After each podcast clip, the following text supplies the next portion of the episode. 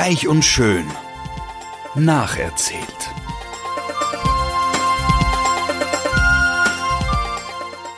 Freuen Sie sich auf passives Binge-Watching, herzergreifende Gedächtnisprotokolle und sensible Charakterstudien.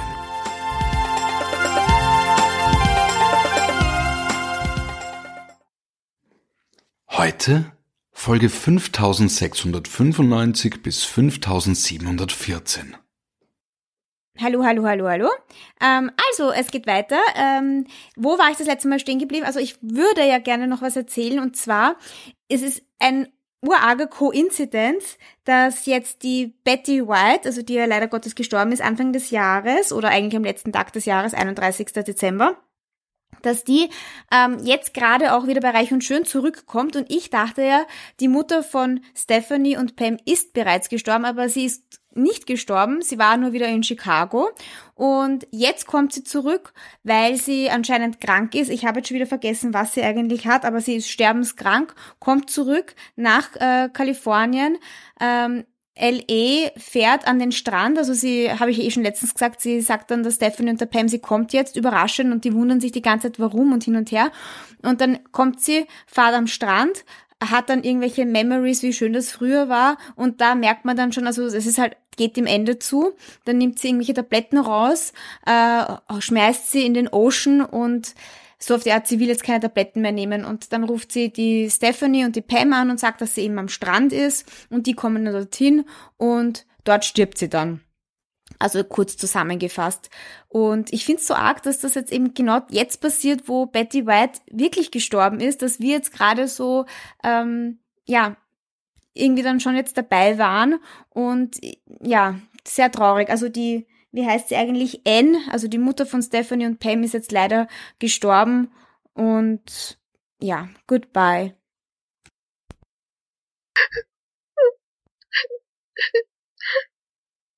So, und jetzt aber zu wirklich coolen Neuigkeiten.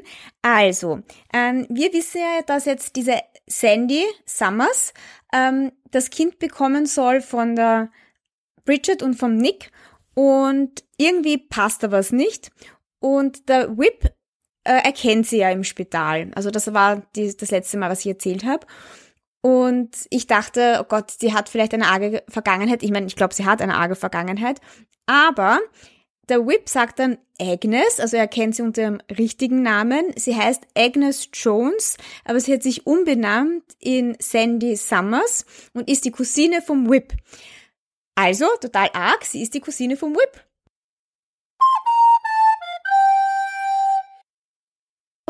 Ja, also Whip ist der Cousin von der Agnes oder Sandy. Ich sage jetzt Sandy zu ihr, weil sie eigentlich jetzt offiziell Sandy heißt und nicht mehr Agnes. Und die Sandy ist ein bisschen eigenartig. Also der Whip darf nicht erzählen natürlich, dass sie früher, also dass sie seine Cousine ist, dass sie früher anders geheißen hat. Sondern, also sie will das halt jetzt aufrechterhalten. Sie ist jetzt Sandy Summers.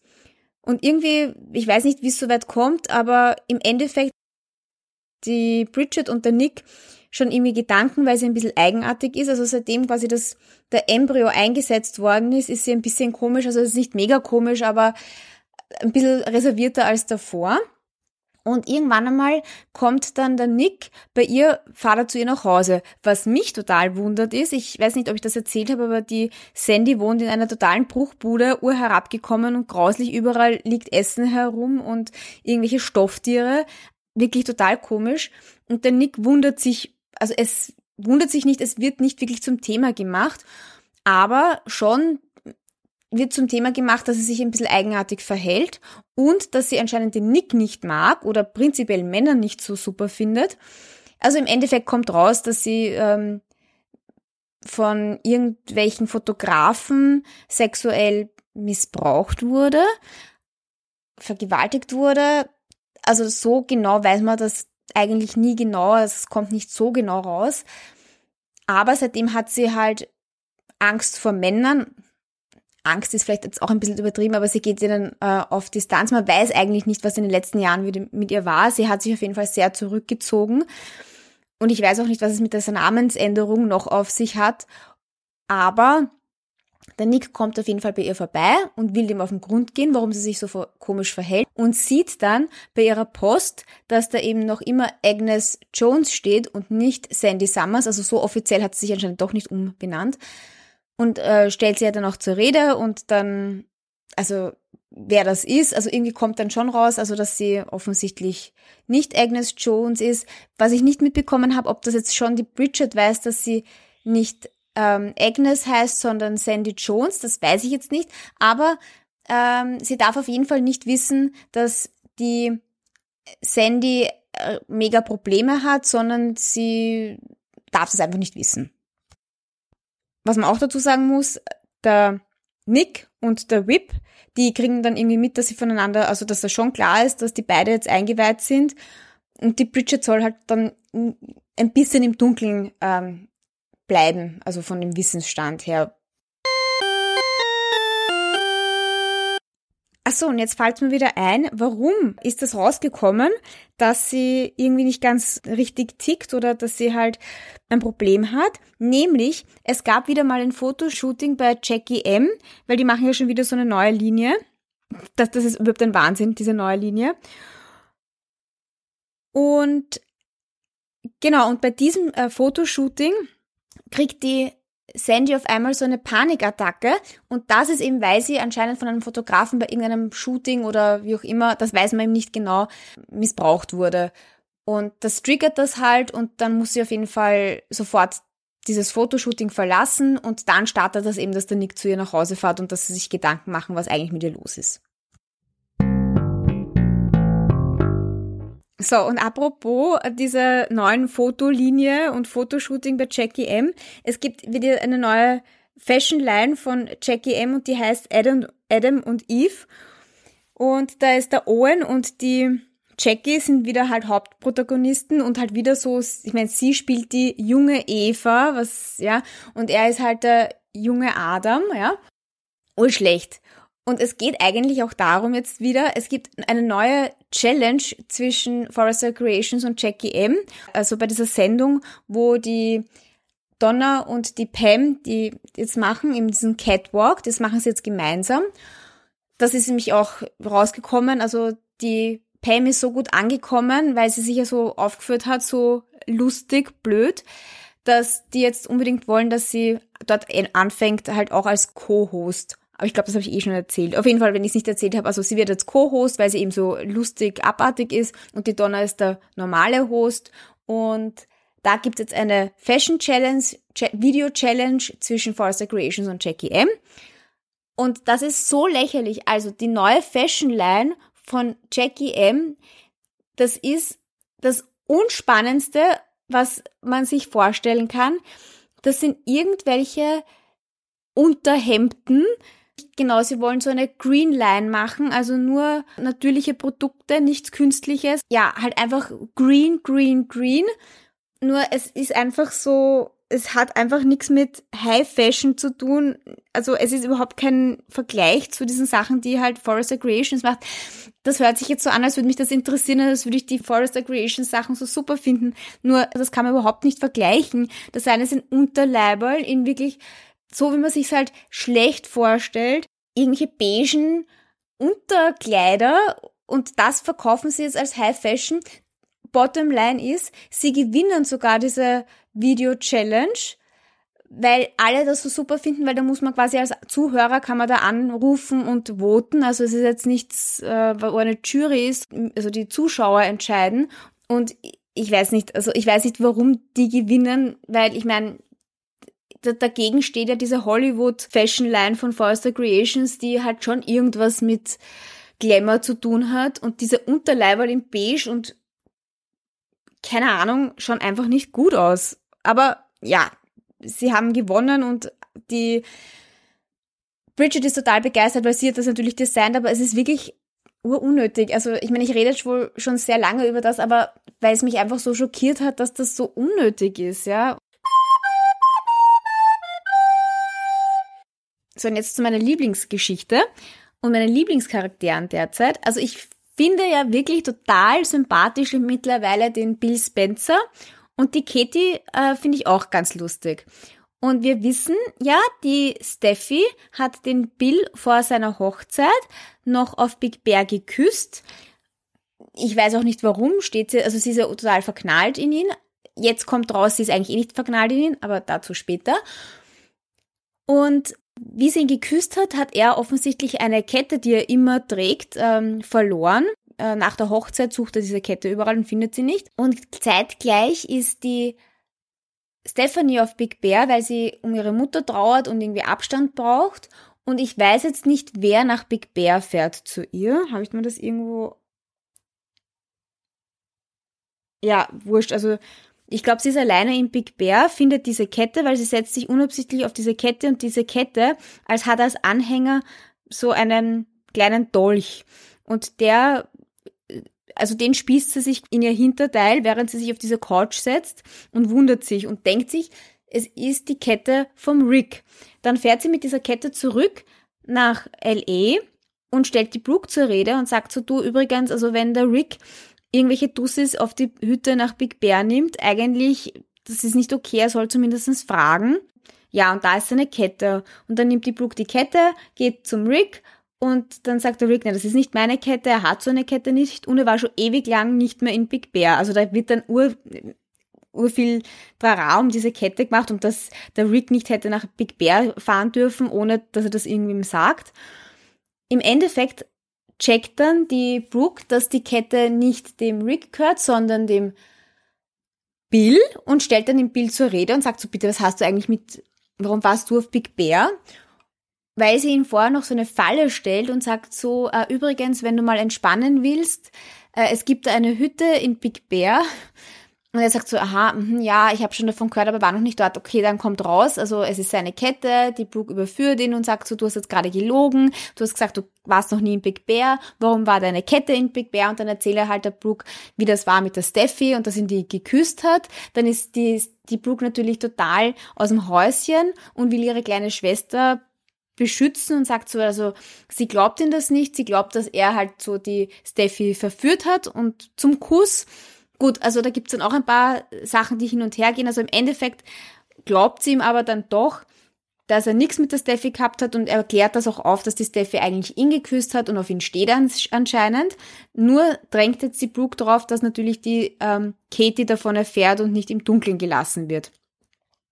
Und der Bill macht das dann auch, also er geht dann halt zur Katie und sagt ihr, also übrigens, ich wollte das eigentlich nicht erzählen, es war einen Tag vor der Hochzeit und erzählt ihr dann die ganze Geschichte und sie reagiert natürlich schon eifersüchtig und angefressen, aber man denkt sich, okay, sie ist eine coole Frau, sie reagiert eigentlich halbwegs gelassen und ich meine, es war auch nichts, es waren zwei Küsse und es ist die, die Steffi, die ist ein Kind quasi, ja, gegen die Katie. Nur was passiert dann? Also das hätte ich jetzt auch nie erwartet. Danach gibt's irgend so ein Meeting und sie kündigt einfach die Steffi. Also das hätte ich einfach ihr nicht zugetraut. Und sie sagt eben, ich habe herausgefunden, du hast den Bill geküsst, das wird nicht toleriert und sowas kann ich nicht tolerieren und darum bist du gekündigt. Also total org. Die Steffi ist gekündigt und ich weiß nicht, ob ich das das letzte Mal erzählt hat, aber die ist ja erst befördert worden zum Head of PR und jetzt ist sie schon wieder gekündigt. Org, oder? Und was ich schon länger erzählen wollte, vor ein paar Folgen habe ich mal erzählt, dass ich mir dieses Selling Sunset anschaue, wo sie diese Immobilien, diese teuren Immobilien in LE verkaufen und Hollywood und so.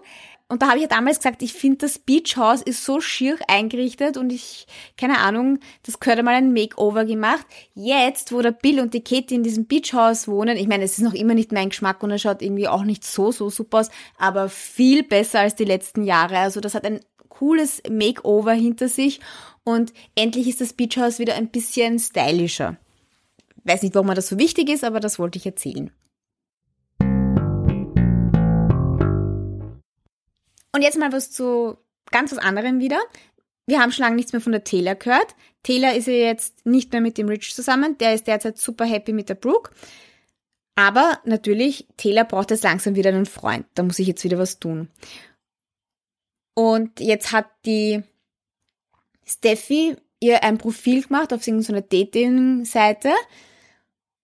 Und die Taylor sagt dann auch im Endeffekt, na gut, sie macht das halt. Und dann schreibt sie mit irgendwelchen Typen herum. Und dann hat sie ihr erstes Blind Date mit irgendeinem Typen. Also sie weiß halt nicht, wie der heißt. Sie treffen sich im Café Insomnia. Also es ist ein Blind Date. Und er hat auf jeden Fall auch irgendeinen medizinischen Background. Das weiß sie auch, weil das haben sie halt schon beim Chatten herausgefunden. Sie erwartet sich total viel und er sagt dann, er hat dann so einen beigen Trenchcoat an und wird sie halt im, im, im, im Somnia treffen. Und dann kommt, ich habe nicht gewusst, wie der heißt und die Folgen habe ich mir nicht wirklich angeschaut, die haben wir ja übersprungen. Und dann kommt der Ure-Nerd, urhässlich, ja, und es stellt sich heraus, sie kennt ihn und wer ist das? Wer ist der Ure-Nerd, der urhässlich ist und sie als Blind Date trifft? Er heißt, warte mal, Kurt, also Kurt. Ja, Entschuldigung, Karl heißt er. Er heißt Karl. Und Karl ist der Typ im Labor, der damals, wie sie schwanger werden wollte vom Nick, unabsichtlich die falschen Eizellen eingesetzt hat, also die Labels zwischen der Brooke und ihren Eizellen vertan hat, der ist ihr Blind Date. Und wie sie ihn sieht, sagt sie, das kann ja wohl nicht wahr sein. Also erstens will sie mit ihm nichts mehr zu tun haben, weil verdammt nochmal, er hat alles kaputt gemacht. Ich meine, sie war jetzt nicht wirklich angefressen auf ihn, aber sie hat schon gezeigt, ich mag mit dir nichts zu tun haben. Er findet es natürlich total super, dass das die Taylor ist und steht halt voll auf sie und äh, findet das toll. Aber sie lässt ihn dann halt einfach auch links liegen und verlässt sofort das Lokal, während er irgendwie einen billigen Kaffee kauft. Also sie stellen diesen Typen halt als den Urre Trottel und Nerd da. Ich meine, wie gesagt, ich kenne ihn nicht, aber er schaut halt nicht sehr intelligent und super aus. Aber das war das erste Blind Date, was die Taylor gehabt hat. Jetzt kommen wir zum zweiten Blind Date von der Taylor. Und zudem gibt es eine kleine Vorgeschichte, nämlich der Whip steht irgendwann einmal mit der Taylor bei Jackie M. Also die Taylor kommt irgendwie so bei Jackie M vorbei, um die Bridget oder sowas zu besuchen oder die Jackie, keine Ahnung. Und da erzählt die Taylor, glaube ich, dass sie jetzt ein Blind Date gehabt hat oder dass sie jetzt auf einer Dating-Website ist oder sowas. Und da sagt nur dann der Whip, also er findet das total scheiße, also er wird nie online daten und also für ihn, für den Whipster kommt das nicht in Frage oder so. Und äh, die Taylor findet das ein bisschen komisch, also schaut nur so also nicht sehr begeistert. Das ist dann halt abgehakt. Und dann kommt's halt dazu, dass die Steffi sagt so, also Tele, du musst jetzt noch einmal ins kalte Wasser springen, weil nur weil dieser Karl äh, das erste Blind Date ein Scheiß war, das heißt gar nichts. Und dann lässt sich halt die Tele darauf ein, dass sie wieder ein Blind Date hat und dieses Mal ist es halt dann der Whip.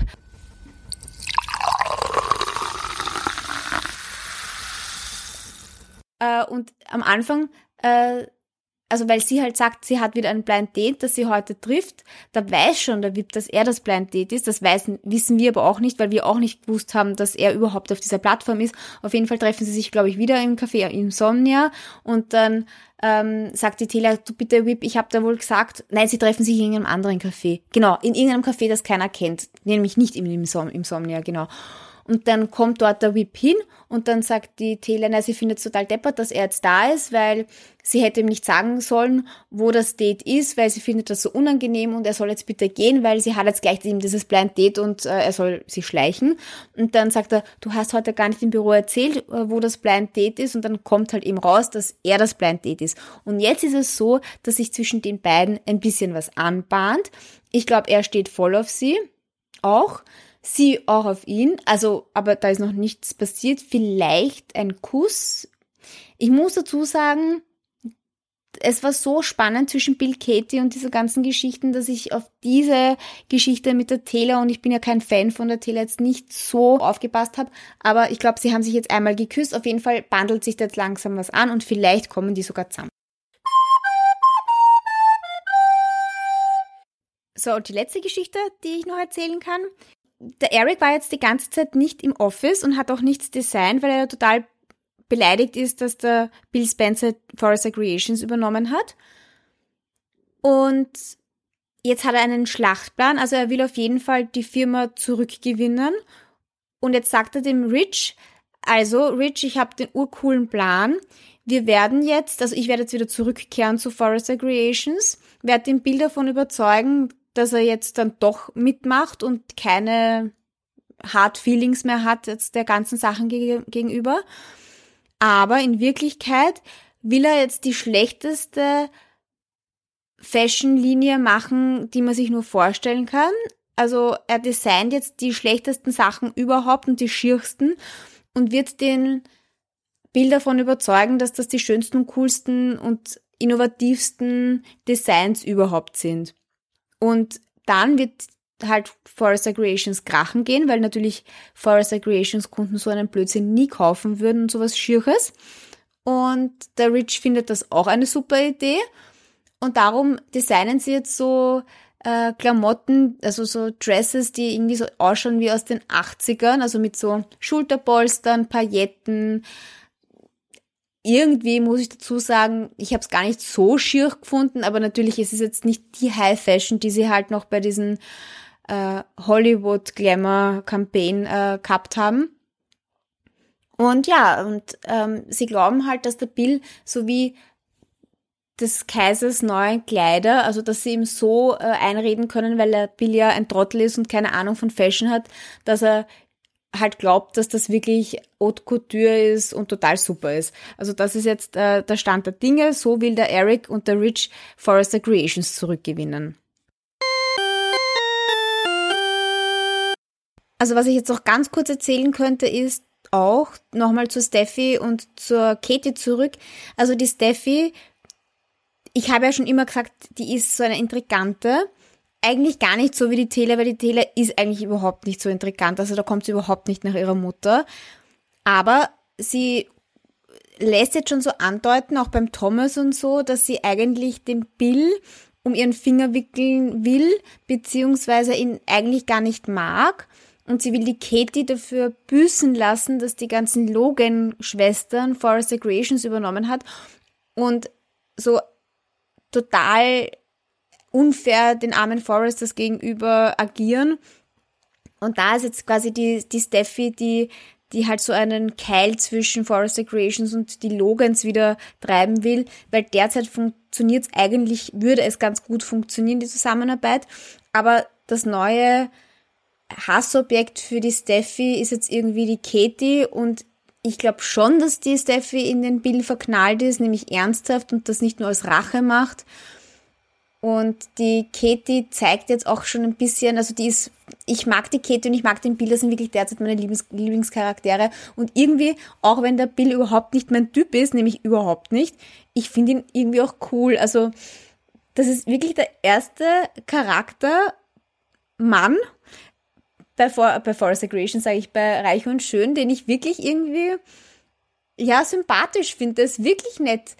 Der Nick ist der Allerschlimmste, wissen wir eh, den mag ich überhaupt nicht. Der Rich ist lustig, der Eric ist mir wurscht, aber ja, der Bill ist echt cool.